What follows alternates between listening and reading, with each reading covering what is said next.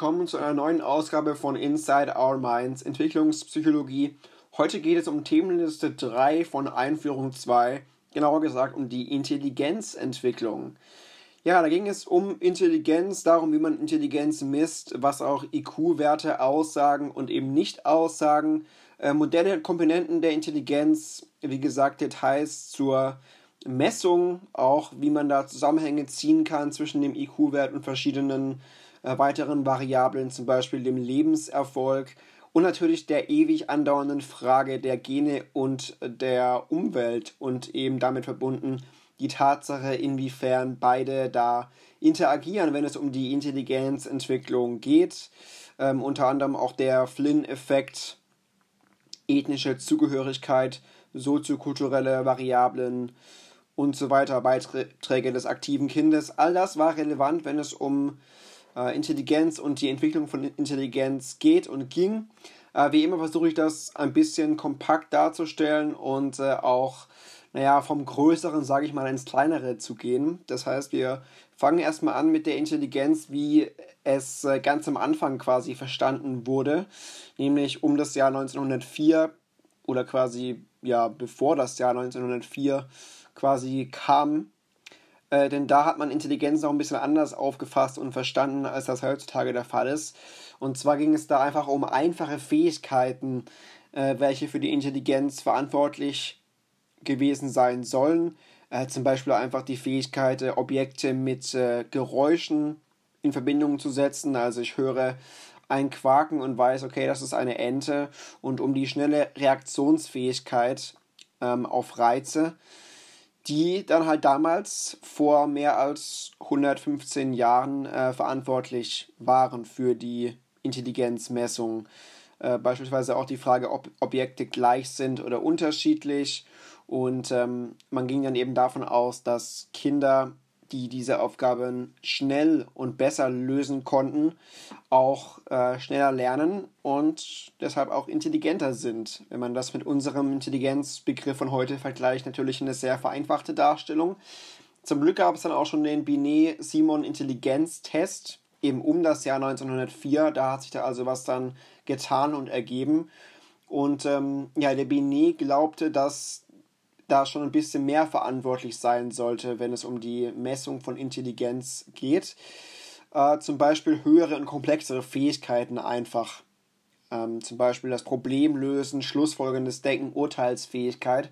Also im Prinzip einfach schon Kognition, wenn man das äh, zusammenfassen möchte.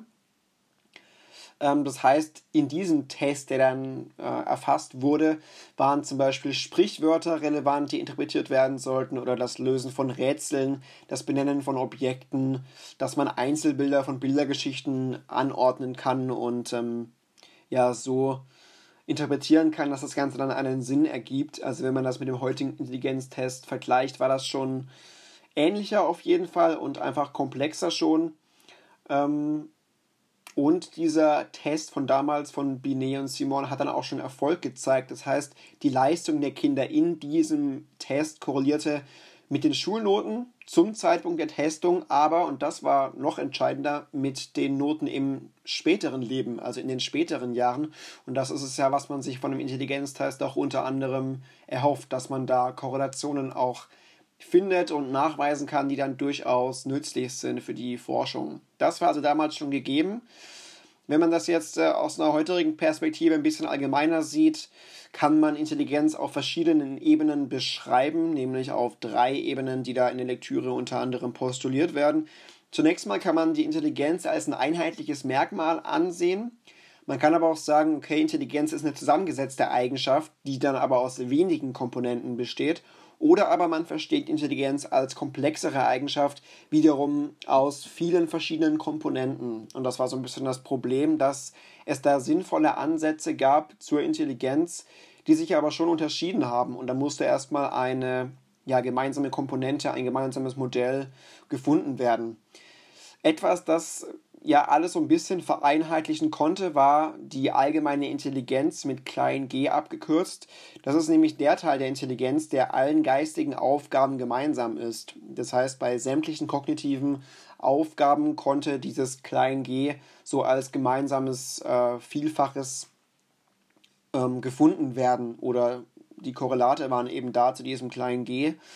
Das heißt, dieses kleine g beeinflusst unsere, unser Abschneiden bei sämtlichen Denk- und Lernaufgaben und unsere Denk- und Lernfähigkeit letzten Endes auch. Deshalb, oder das konnte man eben halt dann auch daran ablesen, dass die Leistungen bei fast allen geistigen Aufgaben positiv miteinander korreliert haben. Ähm, ja, spricht wie gesagt einfach dafür, dass dieses klein g sehr entscheidend ist. Äh, deshalb mal die Frage, ja, wo, womit korreliert denn dieses klein g, diese allgemeine Intelligenz klein g? Na, unter anderem mit dem Schulabschluss und mit dem Abschneiden bei Leistungstests, aber auch mit der Geschwindigkeit der Informationsverarbeitung, also auch schon ein bisschen kognitiver, äh, komplexer das Ganze, was G da kann. Auch mit der Übertragungsgeschwindigkeit von Nervenimpulsen und sogar mit dem Gehirnvolumen hat man positive Korrelate festgestellt. Also je größer G, desto größer zum Beispiel das Gehirnvolumen. Aber es geht auch um das Wissen von Menschen über Sachgebiete, über die sie gar nichts gelernt haben. Also sowas wie Medizin, Recht, Allgemeinwissen oder Weltwissen könnte man äh, generell sagen. Mit, also ja, mit all dem korreliert G die allgemeine Intelligenz, das heißt mit diesem Konstrukt, was man da quasi dann nachweisen konnte und gefunden hat, konnte man schon viele kognitive Lernfähigkeiten und Herausforderungen beschreiben. Das war so schon als eine, ein erster wichtiger Schritt, um da vieles äh, zu vereinheitlichen. Man kann aber Intelligenz auch ein bisschen anders sehen. Das hat äh, Kettle unter anderem so getan, nämlich als Kombination weniger grundlegender Fähigkeiten. Wir haben ja gesagt, man kann Intelligenz anders verstehen, unter anderem als ein äh, ja, Geflecht mit vielen verschiedenen komplexen Bestandteilen, aber auch mit eigentlich wenigen Bestandteilen. Und das trifft dann eher auf Kettle zu, der dann nämlich eine flüssige Intelligenz und eine kristalline Intelligenz gefunden hat. Die flüssige Intelligenz, das ist eher so die Fähigkeit zu spontanem Denken, also wenn es darum geht, Schlussfolgerungen zu ziehen zum Beispiel, oder wenn es darum geht, Beziehungen zwischen Konzepten zu verstehen, mit denen man vorher noch nie irgendwas zu tun gehabt hat. Also eher so eine spontane Intelligenz, die man nicht wirklich erlernen kann, ähm, eine logischere Komponente der Intelligenz. Und diese flüssige Intelligenz ist dann auch eng verbunden mit der Fähigkeit, sich eben auf neue Aufgaben einzustellen. Ähm, auch wenn es um Informationsverarbeitungsgeschwindigkeit geht, wenn es um Arbeitsgedächtnis geht, um äh, Aufmerksamkeitssteuerung. Also auch hier eine sehr enge kognitive Komponente bei dieser flüssigen Intelligenz. Und davon grenzte Kettle dann die kristalline Intelligenz ab. Das ist dann eher so das Faktenwissen über die Welt, also wiederum ein Weltwissen Wortbedeutungen, Rechenoperationen, Hauptstädte etc. Wenn man das mit äh, Modul 3a vergleichen möchte, ist das dann eher quasi so das semantische Gedächtnis, also das Langzeitgedächtnis für vorangegangene Erfahrungen und mit äh, verbalen Fähigkeiten. Mit äh, diesen Dingen, also Langzeitgedächtnis, Erfahrungen, Faktenwissen, verbale Fähigkeiten, hängt das kristalline Verständnis der Intelligenz, also die kristalline Intelligenz, zusammen. Genau, das also die Auffassung von Kettle hinsichtlich Intelligenz, flüssig und kristallin. Man hat auch Belege gefunden für diese Unterteilung, dass also diese Unterteilung auch sinnvoll ist, nämlich insofern, als dass Tests des einen Intelligenztyps miteinander höher korrelieren als die Tests des jeweils anderen Intelligenztyps. Also man hat gesehen, okay, ähm, Testaufgaben oder ein Test äh, zur kristallinen Intelligenz ist intern konsistenter als jetzt ein Intelligenztest, wo es um die flüssige Intelligenz zum Beispiel geht. Auch konnte man nachweisen, dass diese beiden Typen von Intelligenz unterschiedliche Entwicklungsverläufe haben.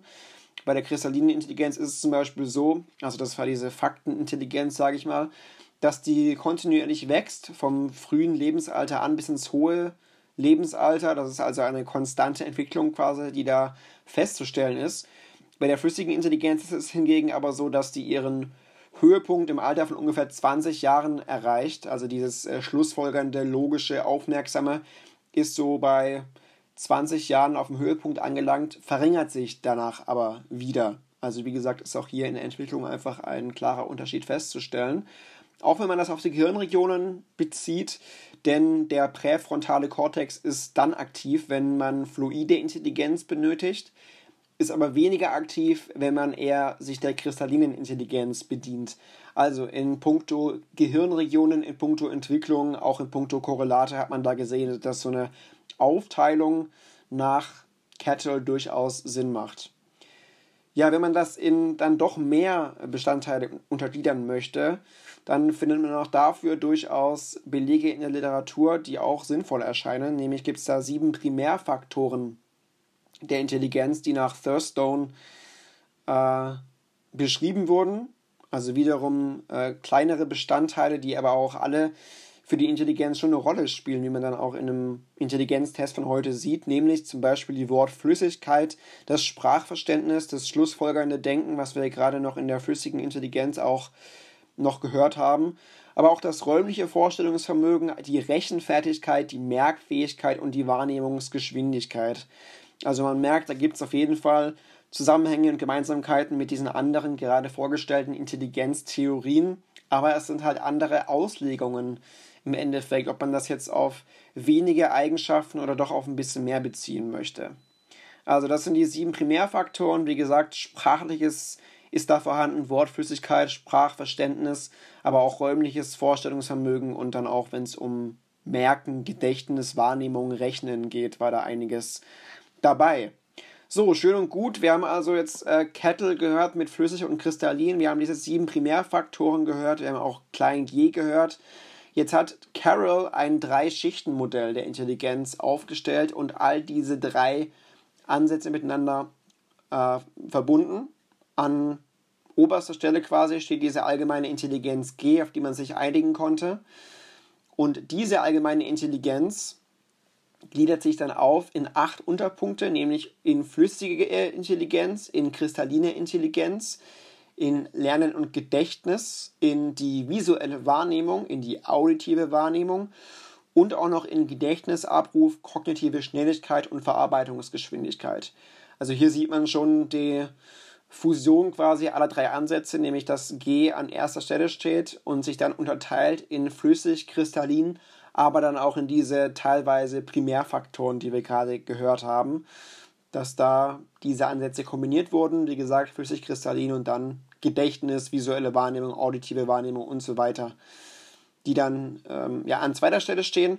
Und das spezifiziert sich dann auch noch weiter aus. Also diese acht Fähigkeiten an mittlerer Stelle und viele spezifische Prozesse am unteren Ende dieser Hierarchie.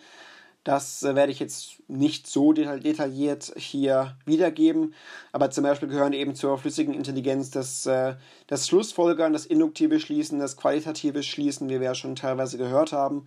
Zur kristallinen Intelligenz dann eher der Wortschatz, Sprachverstehen, geschriebene Sprache. Wenn es um Lernen und Gedächtnis geht, ist äh, die Gedächtnisspanne relevant. Bei der visuellen Wahrnehmung geht es um die Vorstellung von visuellem, um die Raumvorstellung, auch wieder um die Geschwindigkeit der, der Gestaltbildung. Äh, wenn wir um äh, auditive Wahrnehmung uns äh, ein bisschen ja, kümmern, dann ist die Diskrimination von Reizen, von sprachlichen Reizen ein Thema, auch die allgemeine Diskrimination von Geräuschen. Es geht um Kreativität, um Ideenflüssigkeit, um die Geschwindigkeit der Benennung, wenn wir über Gedächtnis reden, aber auch um das Bearbeitungstempo, was man bei Tests hat, um die Zahlengewandtheit, um die Schnelligkeit von Wahrnehmung und letzten Endes auch um ja, Reaktionszeit und Verarbeitungsgeschwindigkeit generell. So, das ist also jetzt mal so die kompakte Zusammenfassung dieses Carrollschen Ansatzes eines Dreischichtenmodells, welches dann eben ja ziemlich äh, relevant war und auch immer noch ist, wenn es um die Vereinheitlichung von Intelligenz geht. Genau, wenn man sich jetzt ein bisschen auf die Kinder einlässt, wir reden ja immer über Kinder im entwicklungspsychologischen Ansatz, dann ähm, werden Kinder da mit Hilfe des Stanford Binet Intelligenztests geprüft. Und äh, wenn man zweijährige, Kinder prüfen möchte, sieht das so aus, dass diese Kinder Objekte erkennen müssen, also identifizieren. Diese Objekte sind mit Strichzeichnungen dargestellt worden. Sie müssen äh, Lernen und Gedächtnis auf die Kette kriegen, also ein Objekt finden, das sie vorher ähm, nicht sehen konnten, was versteckt wurde. Sie müssen aber auch Wahrnehmungsfähigkeit beherrschen und eine motorische Koordination an den Tag legen.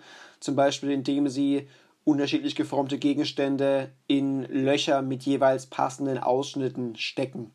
Also das ist der Stanford Binet-Ansatz, den Kinder mit zwei Jahren äh, ja, meistern müssen. Wenn man das dann ein bisschen später betrachtet, also den Stanford Binet-Test für zehnjährige Kinder, sieht man, dass die Aufgaben da ein bisschen anders sind. Da sind die verbalen Fähigkeiten mehr im Vordergrund. Das heißt, sie müssen äh, Wörter und Bedeutungen definieren. Sie müssen verbales Schlussfolgern beherrschen, also erklären, warum zum Beispiel Institutionen existieren, also eine allgemeine Informiertheit nachweisen. Sie müssen aber auch räumlich Schlussfolgern können und Probleme lösen können.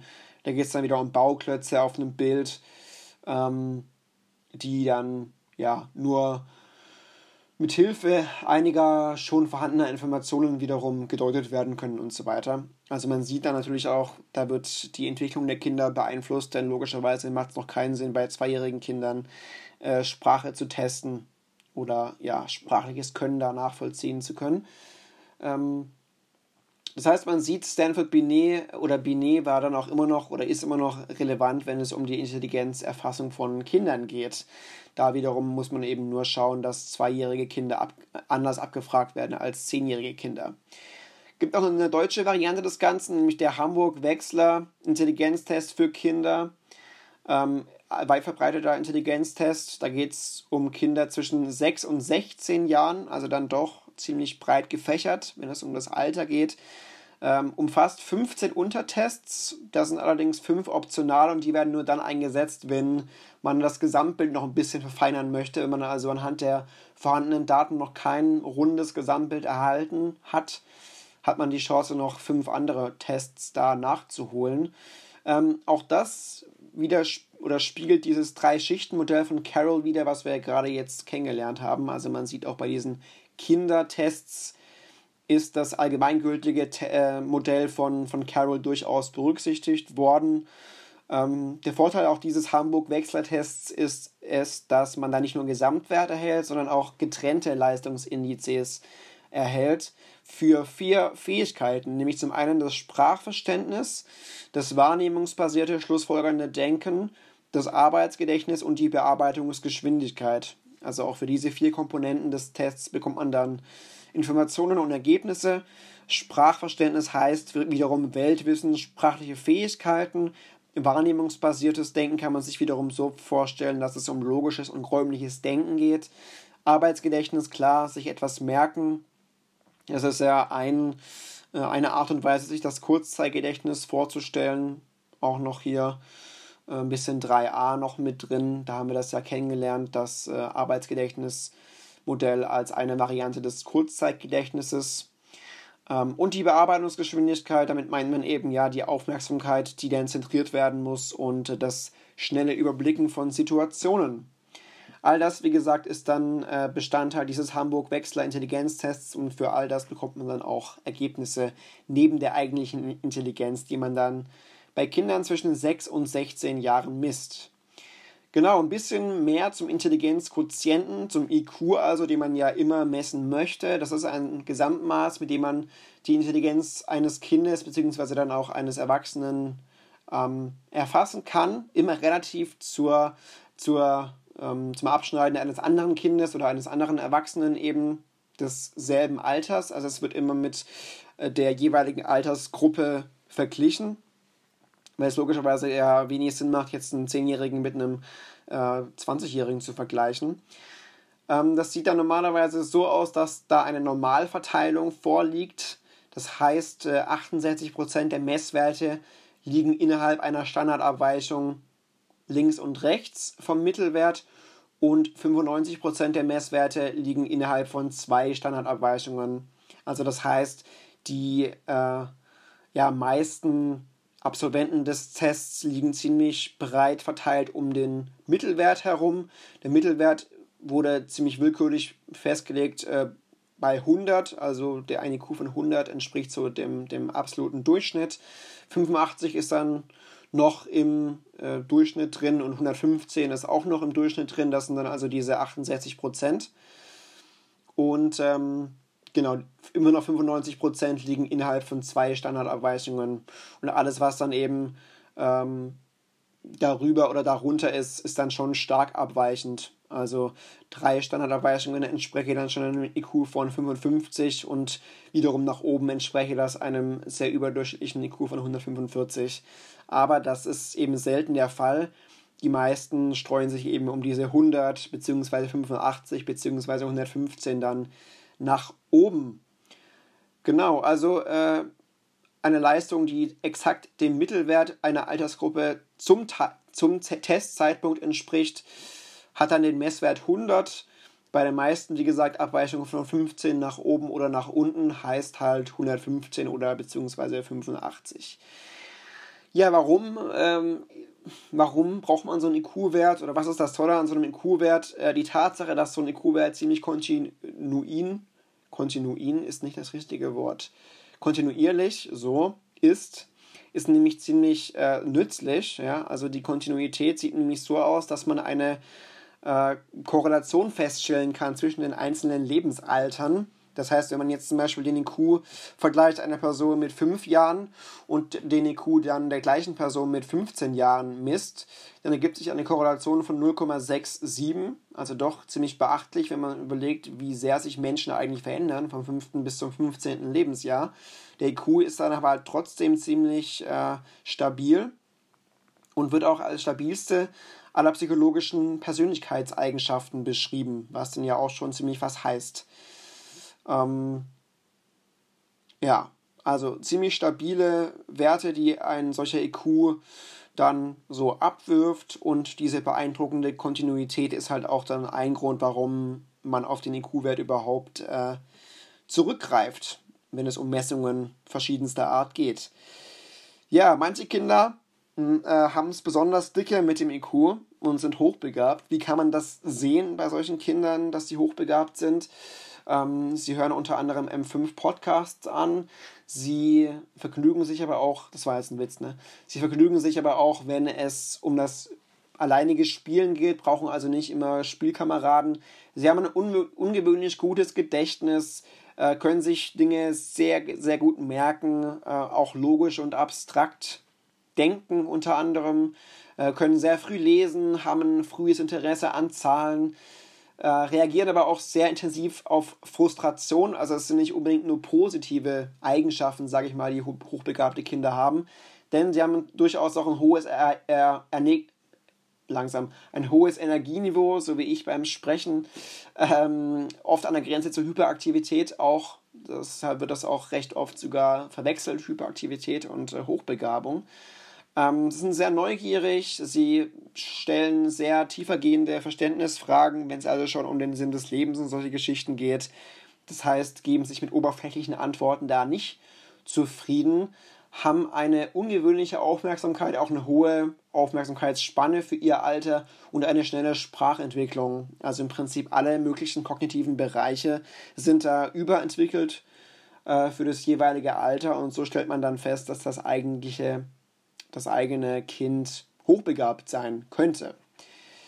Es gibt aber nicht nur den IQ äh, auf der Welt, wenn man äh, aussagekräftige äh, Prädiktoren haben möchte, wenn es um Leistung und Erfolg geht. Es gibt auch noch andere Konstrukte dafür, nämlich zum Beispiel die Selbstkontrolle. Also man kann sagen, ja, wenn jemand in der Lage ist, sich selbst äh, gut zu kontrollieren, dann wird das auch mit hoher Wahrscheinlichkeit etwas werden mit Leistung und Erfolg im Leben. Das ist also neben dem IQ auch noch entscheidend. Aber es gibt ja auch noch eine praktische Intelligenz. Äh, da geht es dann darum, dass man zum Beispiel Emotionen und Absichten erkennen kann. Also neben dem IQ, wie gesagt, Selbstkontrolle und eine praktische Intelligenz durchaus relevant, wenn es um Leistung und Erfolg geht. Also auch anhand dieser Prädiktoren lässt sich Leistung recht gut und stabil vorhersagen. Ja, jetzt zu dieser unsäglichen Genotyp- und Umweltdiskussion, die wir ja immer wieder auch äh, im Auge behalten müssen. Und man kann auch anhand des Intelligenzbegriffs wieder sehen, dass Genotyp und äh, Umwelt da wieder sehr eng einfach zusammenspielen. Ähm, man kann nämlich drei Arten von Wirkungen zum Beispiel da ablesen nach SCAR. Nämlich zum einen die passiven Wirkungen des Genotyps, die evozierenden Wirkungen des Genotyps und die aktiven Wirkungen des Genotyps. Die passiven Wirkungen entstehen, wenn Kinder bei ihren biologischen Eltern aufwachsen. Und dann ist es ja so, dass äh, ja, ähm, Kinder, die jetzt, sage ich mal, einen guten, in Anführungszeichen, Genotyp haben, dass sie dann schon automatisch dazu veranlagt sind, gern zu lesen. Und wenn diese Kinder einen guten Genotyp haben, spricht das ja dafür, dass die Eltern auch schon ähnlich interessiert waren am Lesen und dann im Optimalfall auch schon Bücher im eigenen Haushalt haben. Ähm, das heißt, solche Kinder wachsen dann schon automatisch, oftmals jedenfalls, in einem Haushalt mit vielen, vielen Büchern auf, weil die Eltern halt gerne lesen und so wirkt sich der Genotyp dann eben passiv aus, weil die Kinder schon quasi in der richtigen, in Anführungszeichen, Umgebung aufwachsen, äh, damit sie dann ja quasi ihrem IQ auch äh, Rechnung tragen können und durch einen eventuell hohen IQ ihrer Eltern schon davon profitieren können. Es gibt aber noch deutlichere Wirkungen auch des Genotyps, nämlich die evozierenden Wirkungen. Da ist das also nicht nur passiv vorhanden, sondern die Kinder rufen dann ein bestimmtes Verhalten anderer Menschen hervor. Sind also nicht nur passiv beeinflusst, indem sie schon in irgendeiner richtigen Umgebung aufwachsen, ähm, sondern sie verlangen aktiv nach irgendeiner Aktivation, nach ähm, irgendeiner spannenden Abwechslung. Äh, zum Beispiel wenn die Eltern eines kleinen Kindes keine begeisterten Leser sind, kann ja auch sein, dann werden die Kinder trotzdem vielleicht verlangen, dass man ihnen Geschichten vorliest. Also aufgrund des Genotyps sagen sie dann, ja, Mama, Mama, lies mir mal bitte was vor. Die Mutter vielleicht selbst nicht so. Äh, die Leseratte sagt dann, okay, mach ich. Und äh, so zeigt dann das Kind einfach aufgrund des Genotyps Interesse an Geschichten und auf diese Weise wirkt dann der Genotyp evozierend. Ja, nicht mehr passiv, nur durch die Umgebung quasi bestimmt, sondern evozierend, indem das Kind dann schon aktiv verlangt, hey, ich möchte das und das. Aber es geht auch noch aktiver im dritten Schritt oder der dritten Art äh, nach SCA. Das ist dann die aktive Wirkung des Genotyps, wenn Kinder wirklich aktiv wählen, was ihnen gefällt. Also das heißt, äh, wenn ein Kind mit einem entsprechenden Genotyp ähm, zur Welt kommt oder mit einem gewissen Genotyp ausgestattet ist, ist es ja ziemlich wahrscheinlich, dass Kinder sich einfach irgendwann das nehmen, was sie wirklich brauchen. Also egal, was dann zu Hause vielleicht der Fall ist, egal wie ähm, die Umgebung zu Hause aussieht, wenn Kinder Interesse am Lesen haben und den entsprechenden Genotyp haben, werden sie sich vielleicht irgendwann eine Bibliothek aufsuchen, wenn sie den Zugang dazu wirklich haben. Deshalb, man sieht hier, wie gesagt, Genotyp und Umwelt äh, wieder hier ganz eng beieinander und interagieren nach Ska. Wie gesagt, passiv, evozierend, aber halt auch ganz aktiv, indem sich Kinder wiederum auch ihre eigene Umwelt einfach gestalten. Das ist dann wieder diese, diese aktive Kindgeschichte, dass Kinder sich äh, im Zuge des ähm, Re wie hieß dieses Wort vom anderen Podcast? äh, Re Rezipro reziprozierender Determinismus, glaube ich. Reziproker Determinismus. Lang, lang ist sehr. Ja, dass also Kinder ihre eigene Umwelt halt auch mitgestalten und durch ihre Umwelt aber auch beeinflusst werden. Und das sieht man ja dann auch wieder sehr deutlich anhand dieser Beispiele eben, wie eng Genotyp und Umwelt da zusammenhängen.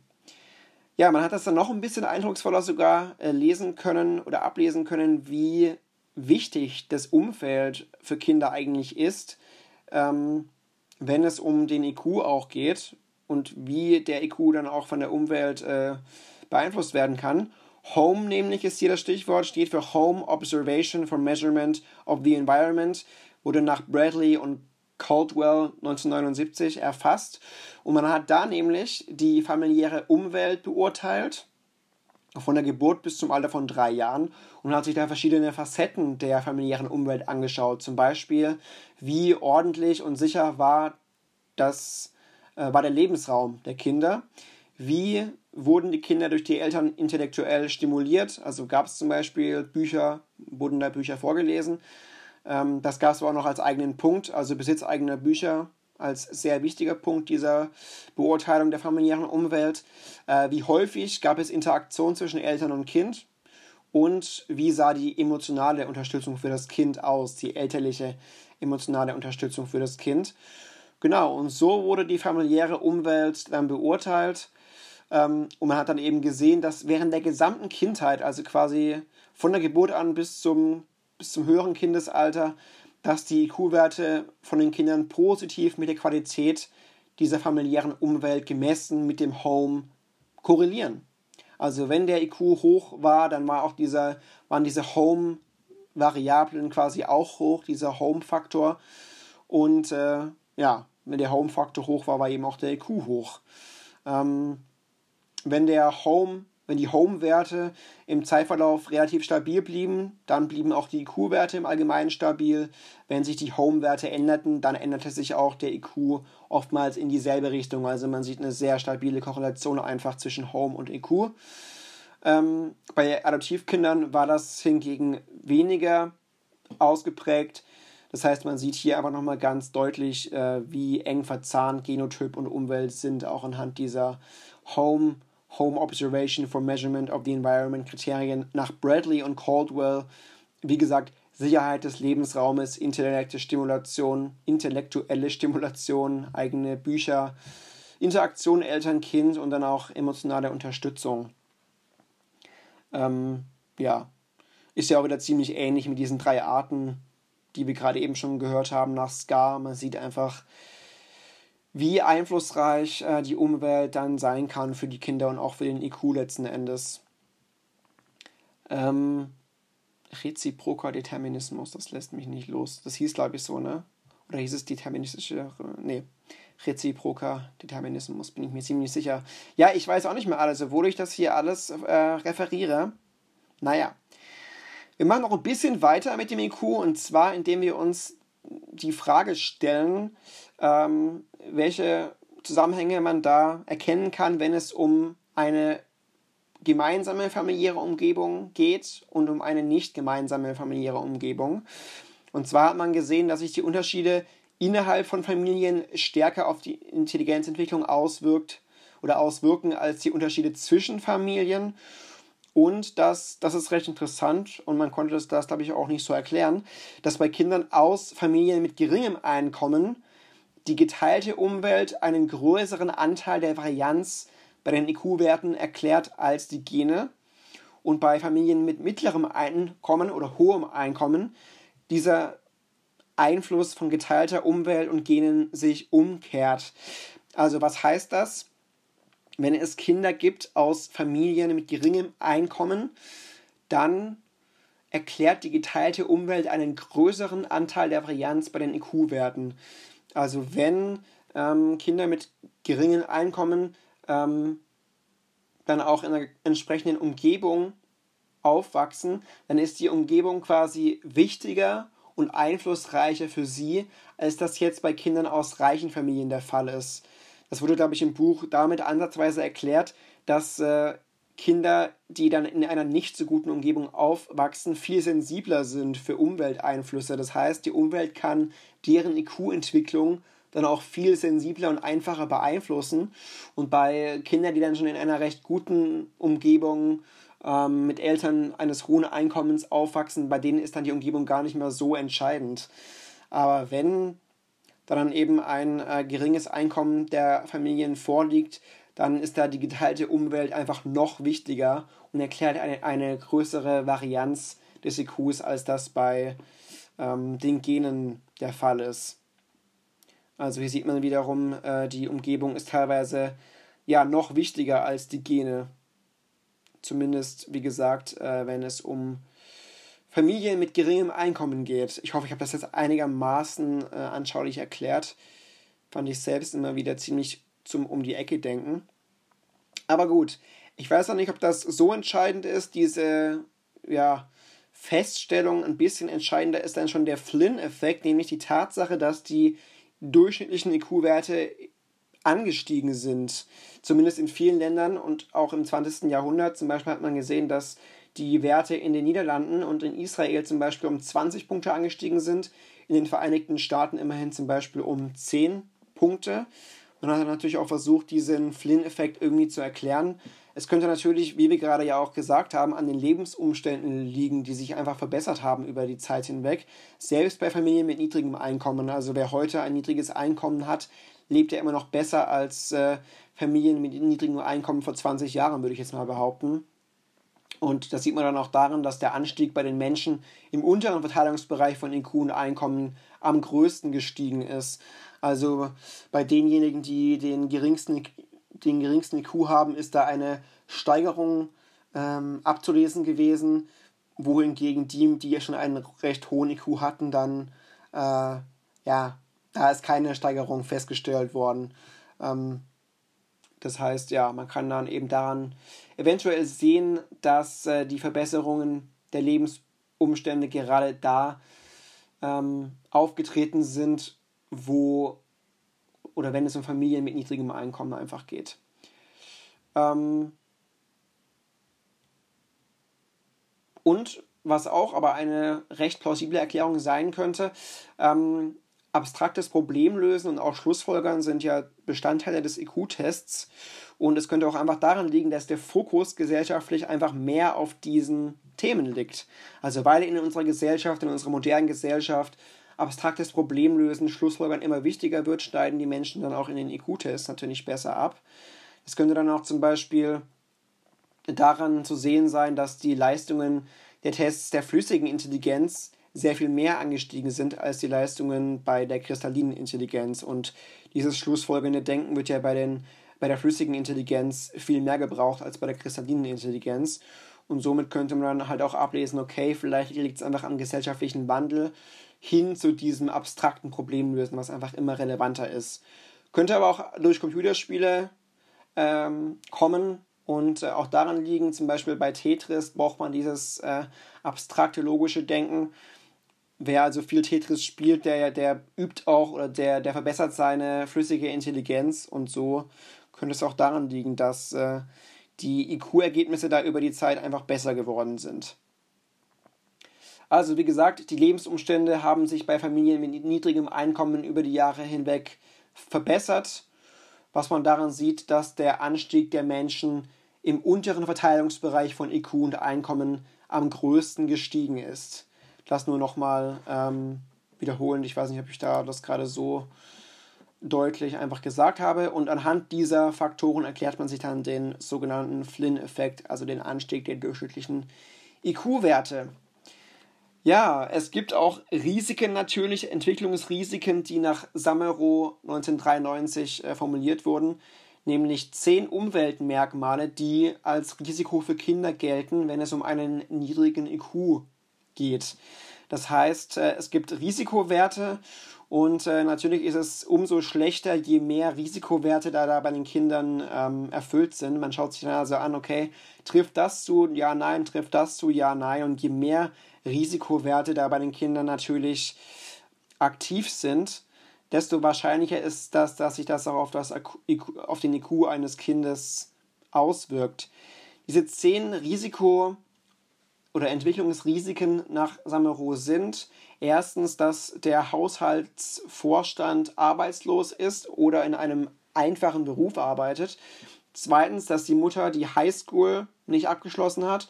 Drittens, die Familie umfasst mindestens vier Kinder. Viertens, zu Hause gibt es keinen Vater und auch keinen Stiefvater.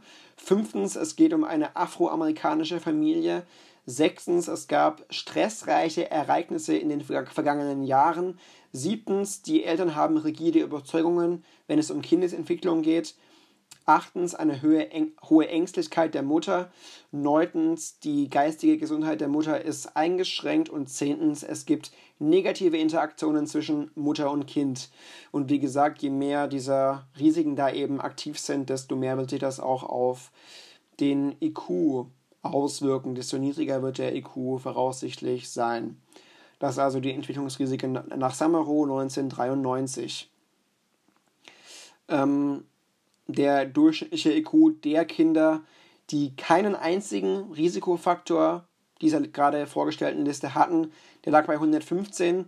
Der durchschnittliche IQ der Kinder mit sechs oder mehr vorhandenen Risiken lag bei 85. Also wenn sechs dieser zehn Punkte mindestens erfüllt waren, dann gab es einen IQ von 85, wo man dann aber auch merkt, okay, sechs Risikofaktoren, das ist ja schon recht viel. Das heißt, man kann dadurch die Umwelt schon recht viel einfach aus ja, oder äh, Einfluss nehmen und es muss auch recht viel passieren, sage ich mal, ähm, dass sich das negativ auswirkt. Zumal das natürlich schon bei vielen Familien in vielen Regionen der Erde leider ja, alltäglich ist, dass diese Risikofaktoren ähm, auch in einer Vielzahl eventuell vorhanden sind.